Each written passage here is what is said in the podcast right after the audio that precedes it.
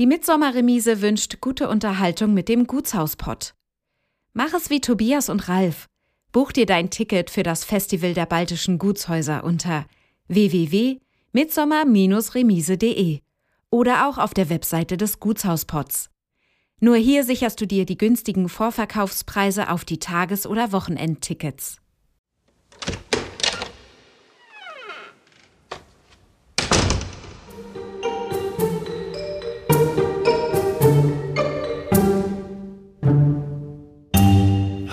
Es war in einem so liederlichen und verwahrlosten Zustand, dass es einem das Herz bewegte. Hier ist aus jeder Stilepoche irgendetwas vorhanden. Es war ja einfach üblich, dass die Adelsfamilien unter sich blieben. Man lebt in einer anderen Atmosphäre hier.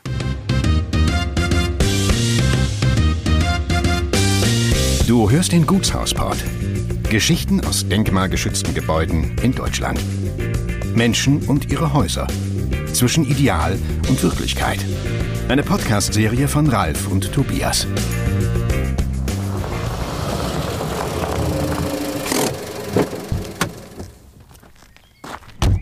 Mit dem Gutshauspot sind wir heute in eine Gegend gefahren, die für ihre Burgen recht bekannt ist. Wir sind an der Saale bei Halle und treffen Timo von Rauchhaupt im Schloss Dieskau. Ja, herzlich willkommen hier im Schloss Dieskau, eine der bedeutendsten Anlagen, die wir in Sachsen-Anhalt besitzen. Und das ist ja wirklich ein Land, das eins der reichsten an Baudenkmälern in den neuen Bundesländern ist.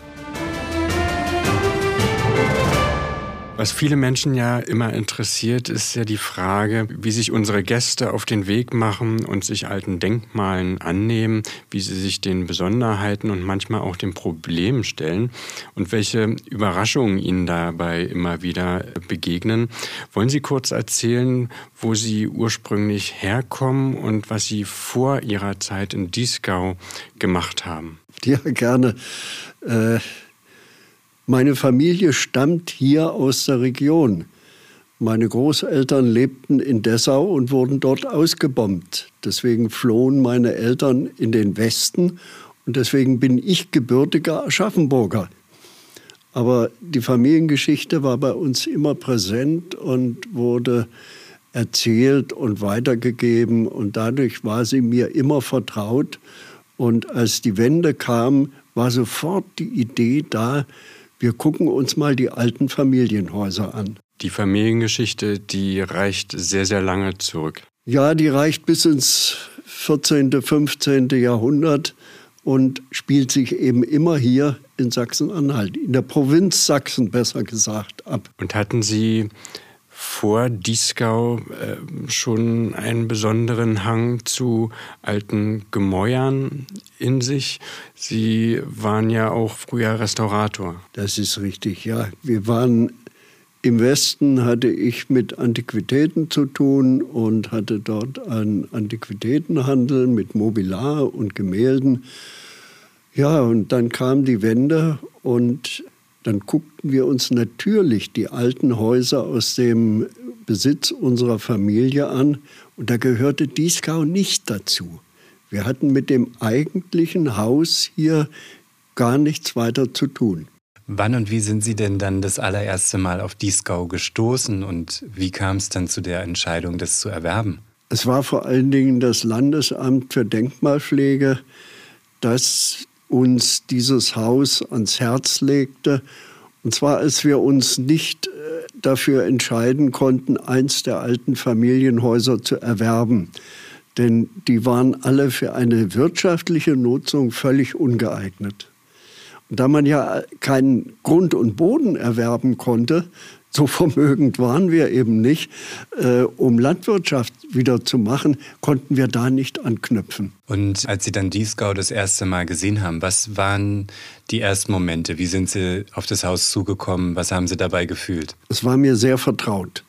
Von Anfang an hatte ich das Gefühl, hier war ich schon mal. Hier bin ich schon mal durchgegangen und gewesen. Und es stellte sich ja dann später auch heraus, dass durch die Familiengeschichte es durchaus verwandtschaftliche Beziehungen zu der ausgestorbenen Familie von Dieskau gegeben hatte. Sie haben auch eine familiäre Beziehung zu der Familie von Dieskau? Ja, wir haben mehrfach untereinander hin und her geheiratet. Es war ja einfach üblich, dass die Adelsfamilien unter sich blieben. Welchen Eindruck machte denn das Haus, als Sie das erste Mal davor standen? Es war in einem so liederlichen und verwahrlosten Zustand, dass es einem das Herz bewegte und dass man bei aller Vertrautheit dachte, dafür sind wir zu klein. Da brauchen wir Millionenbeträge, um hier irgendwas jemals wieder draus zu machen. Beschreiben Sie doch mal das Haus in dem gesamten Ensemble. Ja, das Haus hat mich als Kunst Kenner so berührt, weil ich hier sehen konnte, hier ist aus jeder Stilepoche irgendetwas vorhanden, vom Historismus bis zur Gotik. Und dann noch dieses intakte Ensemble, das eben das Schloss mit der Kirche dabei äh, so dastand, wie es schon immer gebaut wurde und dann sich noch dieser Landschaftspark anschloss. Der Landschaftspark ist recht umfangreich. Oh ja, das sind über 70 Hektar und äh, ein englischer Landschaftspark heißt ja, der sieht sehr natürlich aus, ist aber von Menschenhand geschaffen. Nochmal zum, zur Anlage des Hauses. Man würde es jetzt nicht ein Gutshaus nennen, sondern es hat ja schon einen Schlosscharakter, aber einen sehr, sehr unregelmäßigen Charakter. Ja, das Schloss ist an sich eine ganz typische vierflügelig geschlossene Renaissanceanlage. Aber in diesem Fall ist eine Ausnahme. Es sind nämlich nur dreieinhalb Flügel und die offene Seite des Hofes öffnet sich zur Kirche hin, sodass man mit einigem guten Willen die Kirche mit dazu zählen kann. Sie ist der vierte Flügel der Schlossanlage. Die gehört also noch dazu? Ist das ein ganzes Ensemble? Als Gebäude auf jeden Fall, ja. Und wir haben noch eine Orangerie. Die gibt es auch noch. Die gehört aber eindeutig zu den Parkarchitekturen. Das ist ja ein englischer Landschaftspark im Stil von Wörlitz. Und wir haben hier eben auch Gebäude drin, unter anderem eben diese Orangerie, dann ein äh, Teehaus und es gab auch noch andere Häuschen, die aber verfallen sind. Und alles war untereinander mit Blickachsen verbunden. Außerdem hat hier der berühmte Gärtner Schoch gewirkt, der ja auch Wörlitz angelegt hat. Wie kam es dann zu der Entscheidung, dass man aus dem Haus was machen kann? Es war dieser Anstoß, dass ich eben sah, hier ist aus allen Stilepochen etwas und mir wurden auch die Augen geöffnet, dass ich sehen konnte, welche Möglichkeiten dieses Haus durch seine Lage im Park oder am Rand des Parks mit Terrasse, mit Innenhof bieten konnte, sodass wir überzeugt waren und sind, dass man hier eben wirklich was Gutes draus machen kann. Gab es da schon eine erste Idee oder wie sind Sie vorgegangen? Hat sich das entwickelt? Die Ideen sprangen uns einfach an. Äh, es brauchte gar nicht viel entwickelt zu werden, sondern es war einfach da. Und wir haben das immer gesehen, dass man eben hier, ja, was soll man sonst mit so einem großen Haus machen, Gastronomie machen muss. Und da es ja ein Park dabei war, war es klar, das ist ein Ausflugsziel. Nun setzt ja so ein Haus wahrscheinlich in dieser Größenordnung auch eine gewisse Ortsgebundenheit voraus. Sie haben dann irgendwann für sich entschieden, Ihren Wohnsitz äh, wahrscheinlich hierher zu verlegen. Wie findet man da Mitstreiter? Das war ganz einfach. Meine Familie. Meine Frau war auch dafür und unsere vier Kinder, denen blieb nichts anderes übrig, die mussten mit. Und da wir dann neben dem Schloss noch das alte Inspektorenhaus von der Treuhand erwerben konnten, war auch ein Dach für uns da. Nun hat ja so ein Haus ganz, ganz viele Geschichten zu erzählen. Gerade vor allen Dingen auch in Ostdeutschland ist ja das 20. Jahrhundert vielfach eine Zäsur in den Häusern oder mit den Häusern äh, verbunden gewesen. Welche Funktion erfüllte das Haus denn im 20. Jahrhundert, vor allen Dingen nach dem Kriegsende? Es ist zum Glück genutzt worden nach der Enteignung als Schule. Und äh, das ist ja immer besser, ein Haus wird genutzt, als wenn es leer steht. Und die Schule war allerdings nur eine gewisse Zeit hier drin. Dann ergab sich da eine andere Lösung. Und dieses Haus sollte an sich dann von der FDJ noch umgebaut werden. Aber zu diesem Umbau ist es nur sehr lückenhaft noch gekommen. Gab es da Probleme beim Umbau? Ja, ganz einfach die Probleme, die in diesem Gebäude drinstecken.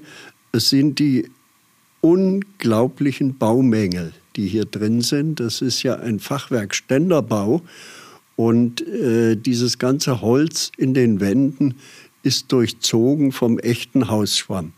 Das ist also ein Untermieter, den wir hier drin haben und den wir nie wieder loskriegen. Mit dem müssen wir uns arrangieren. Kann man sich damit arrangieren? Ja, ja. Unter gewissen Voraussetzungen geht das. Man kann mit diesem Pilz eine Lebensgrundlage schließen.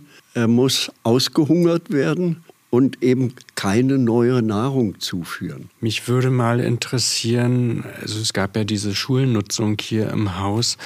Sie sind ja dann irgendwann 1998 hierher gekommen, wenn ich es richtig gelesen habe. Welche Rolle spielte das Haus im Bewusstsein der Bevölkerung? Eine ganz merkwürdige fast zwiespältige Rolle.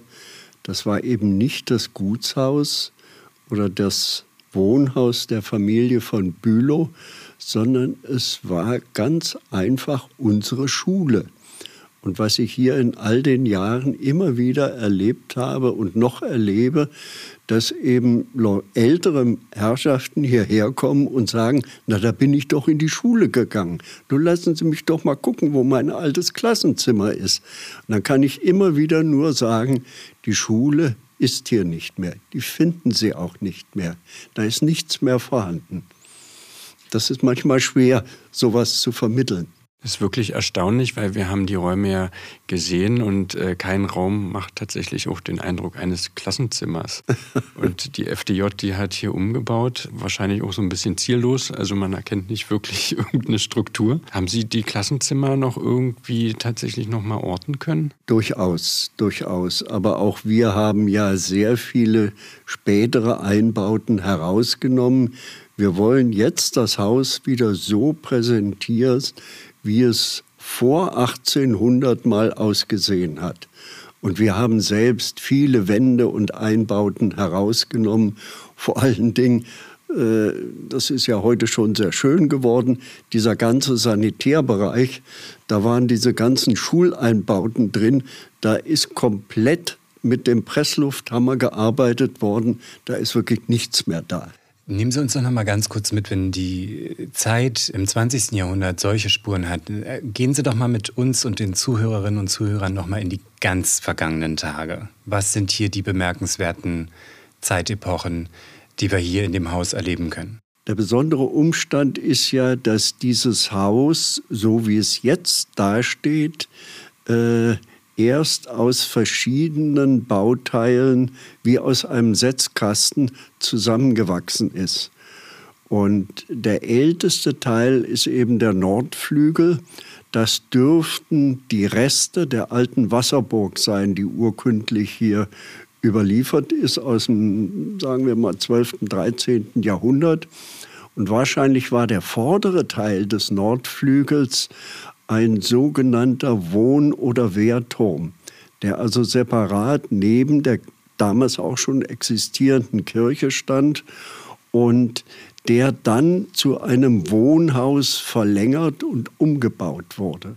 Wenn man im Besitz eines solchen Hauses ist, mit so einer Geschichte, was ist dann das Erste, was man dann tut? Sie sind ja kein Architekt, kein Planer, kein Ingenieur. Sie haben wahrscheinlich auch nicht die entsprechenden Vorkenntnisse. Was sind denn die ersten Schritte, die man tut? Nun, wir hatten großartige Unterstützung vom Landesdenkmalamt, die uns hier mit all ihrem Wissen und Können unterstützt haben, sodass wir also auch Empfehlungen bekamen, an welche Architekten wir uns wenden könnten. Und äh, ja, und das ist ja eben auch, man muss es einfach mal so sagen, so viel Geld geflossen von der Denkmalpflege, dass wir hier also wirklich loslegen konnten. Sie sprechen wahrscheinlich von Sicherungsmaßnahmen erstmal. Ja, es waren Sicherungsmaßnahmen, es waren diese Eingriffe in das ganze Holztragwerk, was gemacht werden musste. Und es waren Schwammbekämpfungsmaßnahmen, immer wieder der Schwamm. Haben Sie tatsächlich auch Beratung bekommen, welche Dinge überhaupt notwendig sind, als erstes mal nachzuschauen? Die Statik ist jetzt wahrscheinlich nicht das, das Erste, was man überlegt, ob so ein Haus standsicher ist, sondern man guckt äh, sich einen Raum an und denkt, naja, ist vielleicht so noch irgendwie nutzbar, aber man muss ja hinter die Struktur gucken. Ja, das Gucken in die Wände, das bringt die größten Überraschungen, sowohl positiver wie auch negativer Art. Gerade hier in diesem Zimmer, in dem wir uns jetzt befinden, im chinesischen Teezimmer, hatte niemand eine Vorstellung, dass hier eine komplette Ausmalung aus dem Rokoko vorhanden sein könnte. Nein, hier war als erstes die Überlegung, den Hausschwamm da drin zu bekämpfen. Und dann kamen diese Malereien zum Vorschein das war einfach überwältigend. Wir haben ja hier bestimmte Räume vorhin gesehen, da ist es ja offensichtlich, welche Schätze dort an den Decken hängen oder die Kaminverzierung. Aber wenn man solche Zeichnungen äh, findet, wie geht man da vor? Man findet eine kleine Spur und dann ist ein Spezialistenteam vor Ort und äh, arbeitet es aus oder? Ja, das wäre schön gewesen, wenn man immer diese äh, Spezialisten vom Landesamt einsetzen könnte. Die hatten wir nur als Berater da die haben uns da ja auch die, da fehlten auch die Mittel, nur so beraten können, dass wir nichts kaputt gemacht haben. Und wir haben also mit aller Vorsicht und unter Beobachtung des Denkmalamtes eben diese Malereien dann erstmal freilegen und abschätzen können. Ja, und dann kamen natürlich die richtigen Restauratoren und halfen mit, dass das bewahrt werden konnte. Welche Herausforderungen stehen denn jetzt überhaupt an, also bei der gesamten Anlage? Ich meine, es ist wahrscheinlich ein ganz komplexes Thema, aber was sind die primär wichtigsten Standsäulen, die man jetzt angeht? Man kann sagen, zu drei Vierteln ist die Tragfähigkeit wiederhergestellt.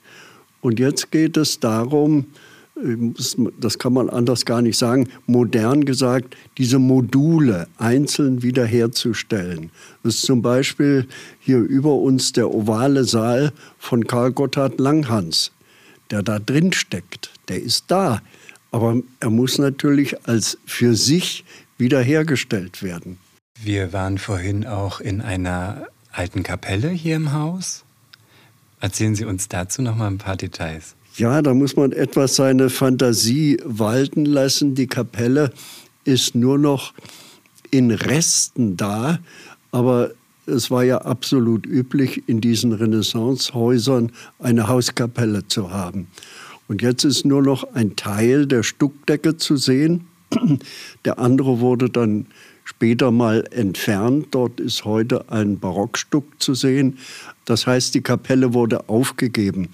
Und äh, diese Kapelle spielte insofern mal eine Rolle, wenn man hier in die Bau-, Haus- und Kirchengeschichte guckt, dass eben eine Zeit lang die große Kirche Ruine war. Sie ist im Dreißigjährigen Krieg zerstört worden und dann war es eben nötig, diese Kapelle als Gottesdienstraum zu nutzen. Vorhin in der Führung, die Sie mit uns gemacht haben, sind ja auch einige berühmte Namen gefallen. Was kann man dazu sagen? Nun, das waren bedeutende Leute, die dieses Haus überhaupt mal gebaut haben. Also die Dieskau sind ja inzwischen ausgestorben, aber das war schon ein bedeutendes und sehr vermögendes Geschlecht, dass sie sich so ein Haus überhaupt leisten konnten dass sie so etwas aufbauen konnten. Naja, natürlich, die Bülows, da gibt es den berühmten Komponisten, Musiker, Dirigenten, Das ist aber eine so riesige Familie, die Bülows. Das sind neben den Arnims die personenreichsten Adelsfamilien. Also da ist jeder mit jedem verwandt. Das kann man gar nicht so genau weiterverfolgen. Und ja, der Langhans, der ist hier ins Haus gekommen durch Vermittlung des Kanzlers der Universität Halle, durch den Herrn von Hoffmann, der den kannte und den der hier als Architekt eingebunden hat. Und in der Kapelle fiel vorhin ein schöner Frauenname, die ein berühmtes Kind hat. Das ist die Tochter des damaligen, nach dem Dreißigjährigen Krieg hier eingesetzten Pfarrers. Das war Georg Taust. Und seine Tochter Dorothea, die wird, huhu, 1642, glaube ich, war es, wurde sie geboren und hier von ihrem Vater, dem Pfarrer, natürlich getauft. Ja, und später hat die junge Frau einen berühmten Mann geheiratet und noch berühmter ist der Sohn aus dieser Ehe, das ist nämlich Georg Friedrich Händel. Gab es in dem Haus hier besondere Erlebnisse? Sie sprachen gerade davon, dass hier dieses chinesische Kabinett irgendwie wahrscheinlich hinter äh, vielen Ölfarben oder Tapeten zum Vorschein kam. Welche Spuren lassen sich hier noch entdecken? Also es gibt noch Räume, in denen waren wir auch noch nicht, also heute zumindest, von denen, deren Bedeutung wir noch gar nicht wissen. Das sind so begehbare Schränke, die von innen ausgemalt sind. Also ganz, ganz verrückte Konstruktionen. Und äh, die also sehr niedrig und sehr schmal und eng sind, aber wunderschön sind und einen tiefen Eindruck auf jeden Betrachter hinterlassen. Aber es ist eben ein Mehrgenerationenhaus gewesen, wo man sagen kann, in jedem Flügel nahezu in jedem Zimmer hat mal eine eigene Familie gelebt. Das hinterlässt einfach Spuren. Sie haben ja auch gesagt eingangs, dass Sie sich hier sehr wohl gefühlt haben und das Gefühl hatten, Sie waren hier schon mal. Wurden darüber hinaus noch andere Entdeckungen gemacht, die das für Sie nochmal bestätigt haben? Ja, durchaus. Also mich überrascht überhaupt nicht, wenn hier jemand äh, meint, er hätte irgendein Gruselerlebnis. Mich gruselt nichts. Und ich habe eben in diesem Haus manchmal Empfindungen, dass ich mich mit den Besuchern von oder den Bewohnern von früher durchaus noch unterhalten kann. Haben Sie ein Projekt, äh, was gerade in Arbeit ist an diesem Haus? Ach Gott, ja, wo fängt man an? Nein, wir müssen den, den alltäglichen Betrieb bewältigen. Das Haus wird eben jetzt vermietet und wir müssen hier Ordnung schaffen und äh, ja, sind so viel. In kürzester Zeit sammelt sich so viel Zeugs an, was dann gar nicht mehr gebraucht wird. Das muss auch wieder raus. Wenn Sie zurückschauen, gibt es Dinge, die Sie immer wieder so tun würden oder die Sie gar nicht mehr tun würden in Bezug auf das Haus? Ich denke, ich würde alles noch mal genauso machen. Ich würde mich vielleicht, wenn ich es gewusst hätte, von manchen Leuten etwas distanzieren, aber im Übrigen, nein, ich würde alles noch mal so anpacken. Es ist ja sicherlich auch immer ein Lernprozess. Gibt es Dinge, wo man vielleicht auch ein bisschen naiv war, wo man dann am Ende aber vielleicht auch sagt, naja, die Naivität, die war vielleicht an der Stelle gar nicht so falsch. Manchmal muss man auch einsehen, dass man Lektionen lernen muss, auf die man nicht vorbereitet war. Und das muss man dann auch mal wegstecken. Es gibt Erfolge und Misserfolge und an diesen Aufgaben wachsen wir. Nun ist ja die emotionale Bindung äh, zu einem Haus dem man lebt oder mit dem man leben möchte. Das eine, der juristische Rahmen, bestimmte Dinge zu tun oder zu lassen, sind das andere. Da spreche ich von denkmalschutzrechtlichen Belangen, von brandschutzrechtlichen Auflagen. Kann es manchmal zu einer Art Motivationskiller werden? Ach ja, das ist oft sind das ziemliche Herausforderungen. Aber zum Beispiel der Brandschutz der war hier gar nicht so ein herausragendes Thema, weil das Haus ja nicht viele Stockwerke, sondern nur zwei hat und weil überall Türen und Fenster sind, die ins Freie führen. Da brauchte also nicht über Fluchtwege nachgedacht zu werden, die waren einfach da. Was gibt es für unsere Zuhörerinnen und Zuhörer hier zu erleben? Dies alles nachzuvollziehen, ja, da müssen Sie nach Dieskau kommen. Dann kann ich hier eine Führung anbieten, das tue ich regelmäßig und dann wandern wir durch die Kunstgeschichte. Das ist diese Wanderung vom Historismus bis zur Gotik. Und da gehe ich auf all diese Geschichten ein, soweit das in dem gesteckten Rahmen möglich ist. Und wir machen öffentliche Führungen und Führungen auf Anfragen. Also regelmäßig ist das hier bei Gesellschaften gewünscht. Und dann natürlich bei unserem Schlössertag, das ist immer wieder der Pfingstmontag. Da bieten wir also ganztägig Führungen an. Wir haben hier eine Musikreihe seit acht Jahren. Das ist Lebendiger Blues.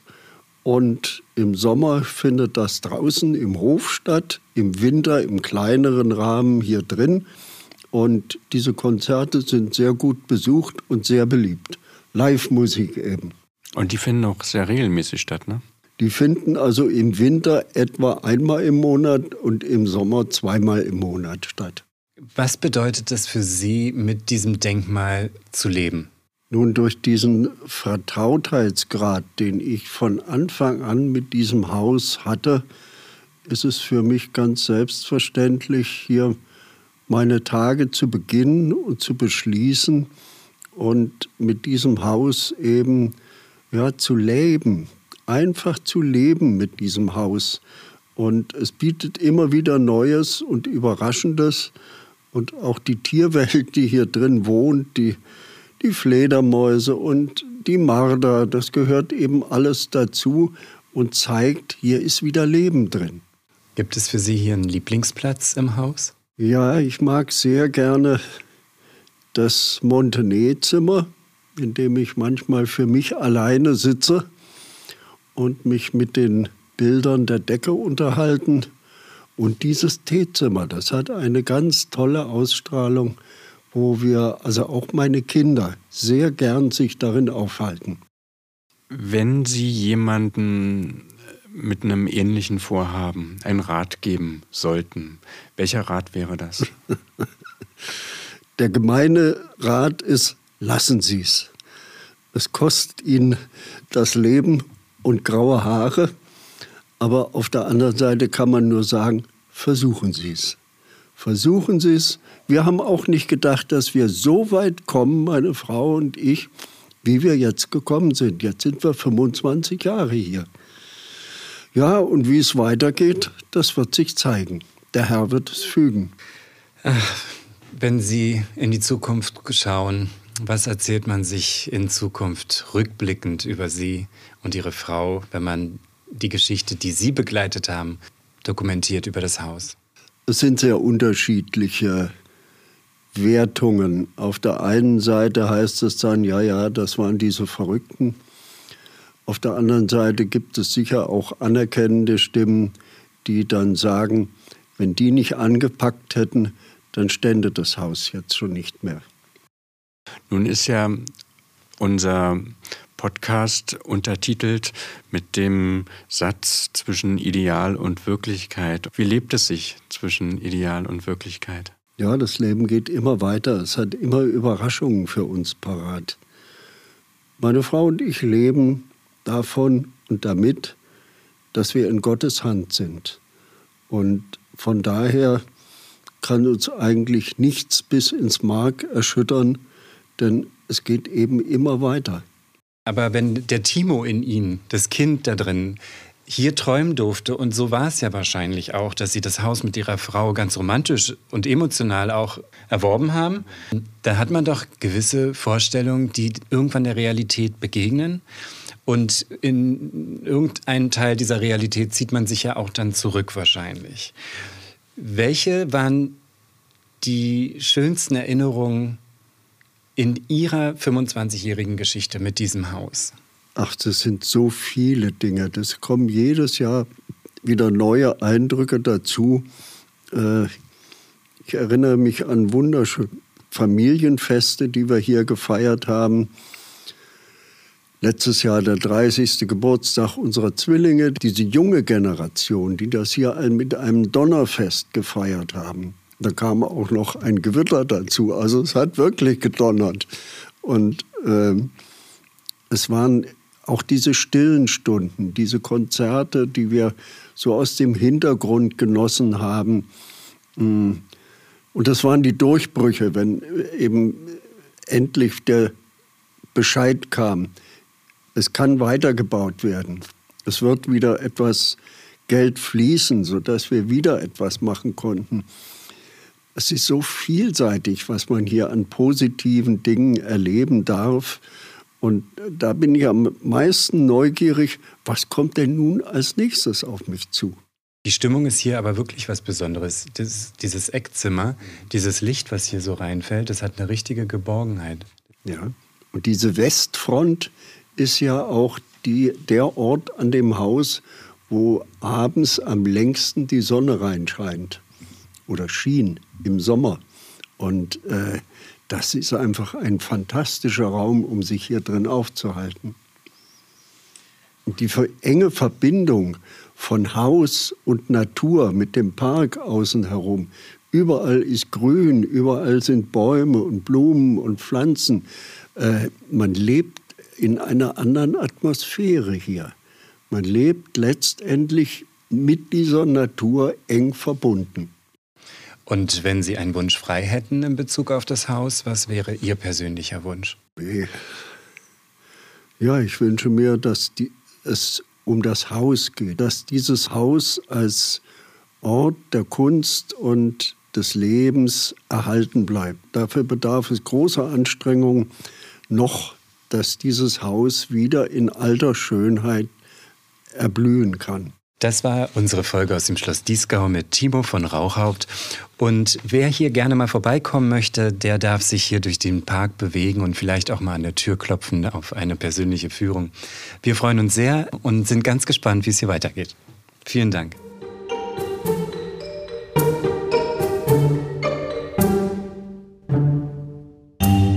Schön, dass du unseren Podcast gleich bis zum Ende gehört hast. Wenn dir dieser Podcast gefallen hat, hinterlass uns gerne eine 5-Sterne-Bewertung in deiner Podcast-App. Und wenn du mehr von diesem Gutshauspod hören möchtest, dann abonniere gleich hier unseren Podcast und unseren YouTube-Kanal. Wir freuen uns auf dich. Bis bald.